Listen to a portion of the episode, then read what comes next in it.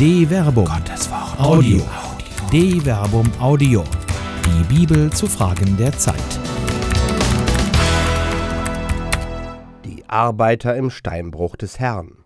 Eine kritische Hinterfragung zum Umgang mit dem Wort Gottes anlässlich der Gebetswoche für die Einheit der Christen 2017 von Dr. Werner Kleine. Steinbrüche sind Orte der Gewalt und Gefahr. Der Berg gibt sein Innerstes nicht einfach so her. Der Mensch, der ihm den Rohstoff entreißt, verändert ihn, verformt ihn, vernichtet ihn gar. Wo einst eine Landmarke weit über alle Lande schaute, hinterlässt der steinebrechende Mensch ein unschönes Loch, das sich mit neuem Leben füllen mag, nie mehr aber dem entspricht, was der Schöpfer der Welt hervorgebracht hat. Schutthalden und Geröll sind die letzten Zeugen einst prächtig monumentaler Zeugen einer schöpferischen Größe und Urgewalt, derer sich der Mensch mit Hammer, Hacke und Hochexplosiven bemächtigt hat. Wirkliches Wort. In jüdisch-christlicher Perspektive ist es das Wort, mit dem Gott schafft. Sein Wort wirkt. Es wird Gestalt. Es besteht eben nicht aus schwarzen Strichen auf weißem Papier. Das Wort Gottes drängt ins Fleisch, in die Gestalt, es will wirklich werden. Der schwarze Strich auf weißem Grund ist noch kein Wort, sondern bloß Zeichen, eine semantische Repräsentanz, die auf menschlicher Konvention beruht. Wirkliches Wort wird es erst, wenn die Zeichen in den Leserinnen und die Laute in den Hörern Gestalt annehmen und wirken. Das Wort Gottes ist also nicht einfach der geschriebene Buchstabe, der in Büchern, die allgemein als Bibel bezeichnet werden, archiviert sind. Das Wort Gottes ereignet sich erst, wenn es Neugestalt wird in denen, die es lesen und hören. Hier erschließt sich der Sinn der hymnischen Preisung des Johannesprologs. Und das Wort ist Fleisch geworden und hat unter uns gewohnt. Johannes Kapitel 1 Vers 14 Während der Evangelist Johannes freilich die Fleischwerdung des göttlichen Logos im Blick hat, weiß Paulus, dass die Gestaltwerdung des göttlichen Wortes eine jeder und jedem Glaubenden undelegierbar anvertraute Aufgabe ist. Unser Empfehlungsschreiben seid ihr. Es ist eingeschrieben in unser Herz und alle Menschen können es lesen und verstehen. Unverkennbar seid ihr ein Brief Christi, ausgefertigt durch unseren Dienst, geschrieben nicht mit Tinte, sondern mit dem Geist des lebendigen Gottes, nicht auf Tafeln aus Stein, sondern wie auf Tafeln in Herzen von Fleisch. 2 Korinther Kapitel 3 Vers 3 Einheit das kurze Zitat aus dem zweiten Korintherbrief zeigt alleine schon an, wie groß die Bedeutung ist, die Paulus der Einheit zwischen sich und der korinthischen Gemeinde bemisst. Er bezeichnet die Gemeinde als sein Empfehlungsschreiben. Sie ist sein Werk, gegründet auf dem von ihm verkündeten Evangelium des vom Kreuzestod Auferstandenen. Es sind nicht die geschriebenen Worte, die das bewirkt haben, nicht Tafeln aus Stein. Vielmehr ist die Gemeinde zu einem lebendigen Ausweis der Wirksamkeit des göttlichen Wortes geworden, das eingeschrieben ist in Herzen von Fleisch. Das ist ein Gedanke, der dem des Autors des ersten Petrusbriefes ähnlich ist, der die Gemeinde als ein Haus aus lebendigen Steinen versteht. Kommt zu ihm, dem lebendigen Stein, der von den Menschen verworfen, aber von Gott auserwählt und geehrt worden ist. Lasst euch als lebendige Steine zu einem geistigen Haus aufbauen, zu einer heiligen Priesterschaft, um durch Jesus Christus geistige Opfer darzubringen, die Gott gefallen. 1 Petrus Kapitel 2 Vers 4 bis 5 die einzelnen Glieder sind lebendige Steine, die erst gemeinsam ein geistiges Haus auferbauen können. Das göttliche Wort muss also nicht nur in den Einzelnen Gestalt werden, die Einzelnen sind auch aufeinander verwiesen, so dass erst im gemeinsamen Zusammenspiel, in der gegenseitigen Verwiesenheit und Vernetzung die volle Gestalt des göttlichen Wortes sichtbar wird. Dieser Aspekt ist auch für Paulus im zweiten Korintherbrief von Bedeutung. Dem Schreiben geht ein Konflikt voraus, auf den er in 2 Korinther Kapitel 2 Vers 5 bis 11 andeutungsweise zu sprechen kommt. Die Uradressaten des Briefes brauchten keine weiteren Hinweise. Sie waren über den Konflikt im Bilde und wussten, worum es ging. Aber auch mit einigen hundert Jahren Abstand kann man den Gegenstand des Konfliktes noch eruieren, denn das ganze Schreiben 2 Korinther Kapitel 1 bis 9 läuft auf eine Werbung für die paulinische Sammlung für die Armen in Jerusalem. Vergleiche hierzu Galater Kapitel 2 Vers 10 hin, auf die er in 2 Korinther Kapitel 8 bis 9 ausführlich zu sprechen kommt. Offenkundig hatte man seine Lauterkeit, griechisch Eilikrinaia, und Aufrichtigkeit, griechisch Haplotes, im Umgang mit den gesammelten Geldern in Frage gestellt.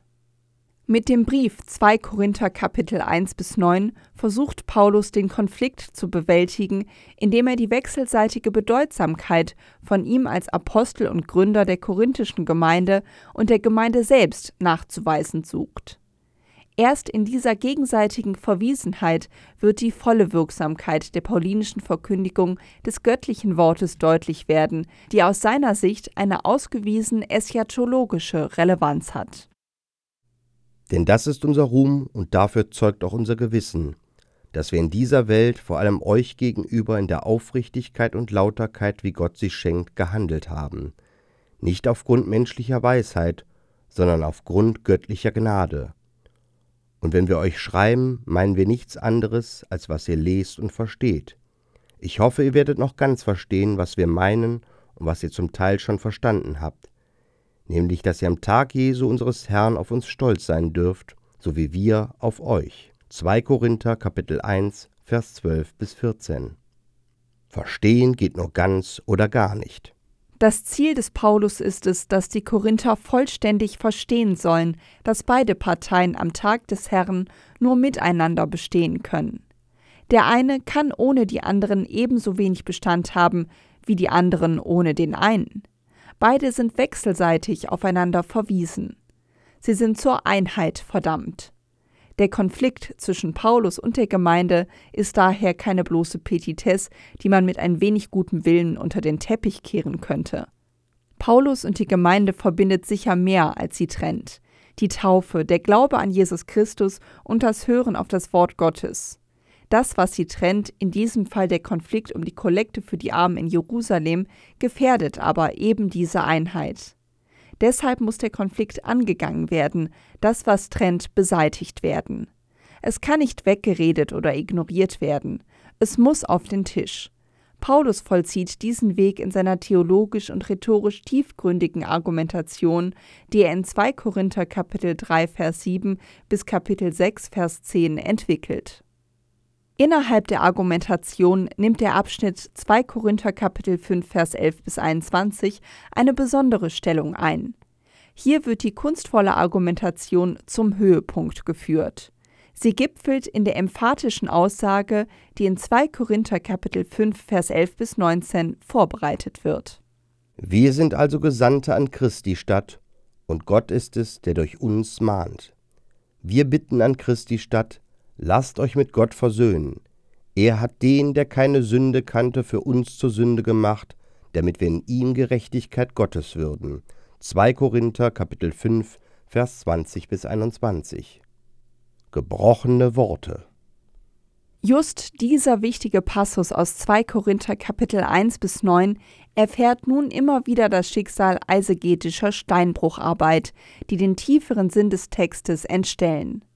Aus dem Zusammenhang gerissen werden manipulativen Schlussfolgerungen Tür und Tor geöffnet. In der römisch-katholischen Leseordnung etwa spielen die Verse eine wichtige Rolle in der zweiten Lesung vom Aschermittwoch. Wir sind Gesandte an Christi Stadt, und Gott ist es, der durch uns mahnt. Wir bitten an Christi Stadt, lasst euch mit Gott versöhnen. Er hat den, der keine Sünde kannte, für uns zur Sünde gemacht, damit wir in ihm Gerechtigkeit Gottes würden. Als Mitarbeiter Gottes ermahnen wir euch, dass ihr seine Gnade nicht vergebens empfangt, denn es heißt, zur Zeit der Gnade erhöre ich dich, am Tag der Rettung helfe ich dir. Jetzt ist sie da, die Zeit der Gnade, jetzt ist er da, der Tag der Rettung. 2 Korinther Kapitel 5 Vers 20 bis Kapitel 6 Vers 2. Dabei wird den Lesern und Hörerinnen nicht nur die vorausliegende rhetorische Vorbereitung der Schlussfolgerung der Verse 2 Korinther Kapitel 5 Vers 20 bis 21 unterschlagen. durch unkritische Anfügung der Aussage. Als Mitarbeiter Gottes ermahnen wir euch, dass ihr seine Gnade nicht vergebens empfangt. 2 Korinther Kapitel 6 Vers 1. Wird der Text sogar enthistorisiert? Im Brief Ganzen bedeutet 2 Korinther Kapitel 6 Vers 1 nämlich einen empfindlichen Einschnitt, insofern das Synerguntis de kai parakalumen Bedeutung Mitarbeitende seiend, aber auch ermahnen wir, einen inhaltlichen und rhetorischen Neuansatz markiert. Die Aschermittwochslesung aber suggeriert eine klerikale Intention. Es geht um die Gottgesandtheit, die Paulus in 2 Korinther Kapitel 5 Vers 20 als Folgerung der Aussage von 2 Korinther Kapitel 5 Vers 11 bis 19 darstellt. Die Auslassung der konsekutiven Partikel un Deutsch daher also am Beginn von 2 Korinther Kapitel 5 Vers 20 in der Lesung verallgemeinert die ursprünglich auf Paulus bezogene Konsequenz, der im Übrigen durch das Wir ausdrücklich seinen Mitarbeiter und Absender Timotheus einbezieht. Und doch signalisiert das paulinische Wir zuvorderst, dass Paulus hier nicht als Privatmann, sondern in seinem apostolischen Anspruch schreibt. Gleichwohl muss gerade mit Blick auf 2 Korinther Kapitel 5 Vers 11 bis 21 berücksichtigt werden, dass der Brief durch Titus einen weiteren Mitarbeiter des Paulus und weitere Begleiter nach Korinth überbracht wird. Vergleiche 2 Korinther Kapitel 8 Vers 16 bis 19. In und mit ihnen bzw. durch sie wird die Gegenwart des Paulus repräsentiert. Das Wir zeigt an, dass es um mehr als die bloße Person geht. Es geht um Grundsätzliches, nämlich die Versöhnung von Apostel und Gemeinde. Die zugrunde liegende Problematik ist also höchst konkret. Es geht um keine allgemeine Aussage zur Versöhnung oder um einen Aufruf zu Buße und Beichte in der Fastenzeit, sondern um einen dezidierten Aufruf zur Einheit der Glaubenden. Machen das Ringen um die Einheit schwer. Auch die Gebetswoche für die Einheit der Christen, die von der Arbeitsgemeinschaft christlicher Kirchen ACK vom 18. bis 25. Januar 2018 ausgerufen wurde, bemächtigt sich dieses bedeutsamen Textabschnittes aus dem zweiten Korintherbrief, deliminiert ihn aber wieder anders. Denn die Liebe Christi drängt uns, da wir erkannt haben, einer ist für alle gestorben, also sind alle gestorben. Er ist aber für alle gestorben, damit die Lebenden nicht mehr für sich leben, sondern für den, der für sie starb und auferweckt wurde. Also schätzen wir von jetzt an niemand mehr nur nach menschlichen Maßstäben ein, auch wenn wir früher Christus nach menschlichen Maßstäben eingeschätzt haben. Jetzt schätzen wir ihn nicht mehr so ein. Wenn also jemand in Christus ist, dann ist er eine neue Schöpfung. Das Alte ist vergangen, Neues ist geworden. Aber das Alte kommt von Gott, der uns durch Christus mit sich versöhnt und uns den Dienst der Versöhnung aufgetragen hat. Ja, Gott war es, der in Christus die Welt mit sich versöhnt hat, indem er den Menschen ihre Verfehlungen nicht anrechnete und uns das Wort der Versöhnung zur Verkündigung anvertraute. Wir sind also Gesandte an Christi Stadt, und Gott ist es, der durch uns mahnt. Wir bitten an Christi Stadt, lasst euch mit Gott versöhnen. 2 Korinther Kapitel 5 Vers 14 bis 20. Hier fällt zuerst auf, dass der wichtige Schlusssatz 2 Korinther Kapitel 5 Vers 21 sang- und klanglos wegfällt. So wird die Schlussaussage mit der Emphase des Ausrufezeichens verstärkt, besonders hervorgehoben. Lasst euch mit Gott versöhnen. 2 Korinther Kapitel 5 Vers 20 folgt im Original noch der christologisch-soteriologische Hinweis auf die kreuzestheologisch begründete, endzeitlich von Gott gegebene Gerechtigkeit, bleibt es hier bei einem Versöhnungsappell. Dieses Open End hängt nun aber nicht nur rhetorisch in der Luft, es verleiht auch der Einleitung Wir bitten an Christi statt. 2 Korinther Kapitel 5 Vers 20. Ein besonderes Gewicht, insofern sich nun die Frage stellt, wer denn dieses Wir ist. Der Text bietet die Grundlage der Gebetswoche für die Einheit der Christen. Ihm wird im Rahmen dieser Woche in vielfältigen ökumenischen Veranstaltungen neu Gestalt gegeben. Er wird verkündet werden von römisch-katholischen, orthodoxen, lutherischen, unierten und reformierten Theologinnen und Theologen. Jede und jeder wird für sich in Anspruch nehmen, im Auftrag dieses Wir des Paulus zu sprechen. Die unkommentierte und enthistorisierte Verwendung des Textabschnittes ist damit offen für Manipulationen. Rufen hier römisch-katholische Vertreterinnen und Vertreter diejenigen der anderen Konfessionen zur Einheit und Versöhnung auf oder umgekehrt? Wer ist das Subjekt dieser Aussagen?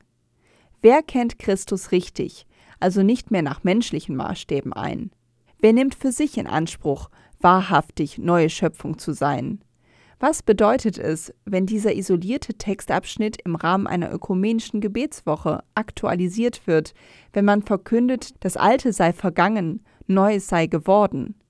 Wird diese Aussage konfessionell oder grundsätzlich verstanden? Es wird Zeit, dass das Trennende auf den Tisch kommt.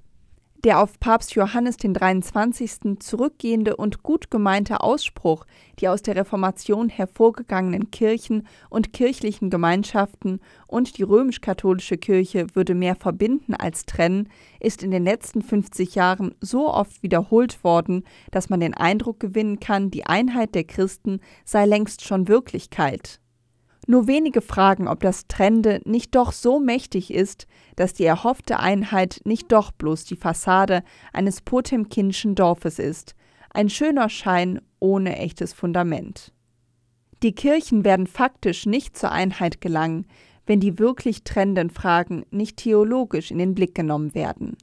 Im Kirchenverständnis, in der Amtstheologie, in der Frage nach den Sakramenten gibt es noch so fundamentale Unterschiede, dass die Willensbekundung zur Einheit, wie sie etwa in Lund am 31. Oktober 2016 auch vom Papst Franziskus unterzeichnet, oder in der 2015 veröffentlichten Erklärung Declaration on the Way Church, Ministry and Eucharist vom lutherischen und römisch-katholischen Bischöfen veröffentlicht wurden, Lippenbekenntnissen mit Herpes gleichen.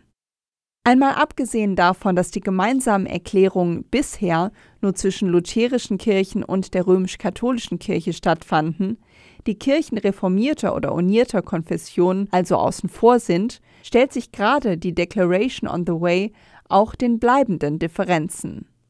Als Schritte auf dem Weg zur Einheit empfehlen die Autoren Prayer, Education und Collaboration, Gebet, Unterricht und Zusammenarbeit. Das sind alles Dinge, denen auch Paulus zugestimmt hätte, und doch hätte er sich damit nicht zufrieden gegeben. Sein Ziel war das vollständige Verstehen. Vergleiche 2 Korinther Kapitel 1, Vers 13 bis 14. Dazu betreibt er Theologie. Er geht in die Auseinandersetzung, er ringt um die Wahrheit, er argumentiert, All das wegen eines Konfliktes mit der Gemeinde, der sich um den Umgang mit Geld entzündet hat. Um wie viel mehr muss echt gerungen werden, wenn es um das tiefere Verstehen des Geglaubten geht. Das Trennende ist bei aller Gemeinsamkeit wirksam. Vielleicht ist es sogar das Trennende, das den Konfessionen die je eigene Identität verleiht. Die Wahrheit ereignet sich nicht in gut gemeinten Erklärungen.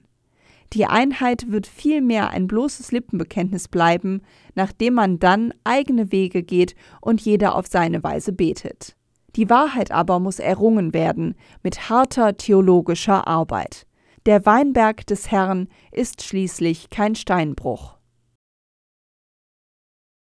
Eine Produktion der Medienwerkstatt des katholischen Bildungswerks Wuppertal Solingen-Remscheid. Autor Dr. Werner Kleine. Sprecher Jana Turek und Marvin Dillmann.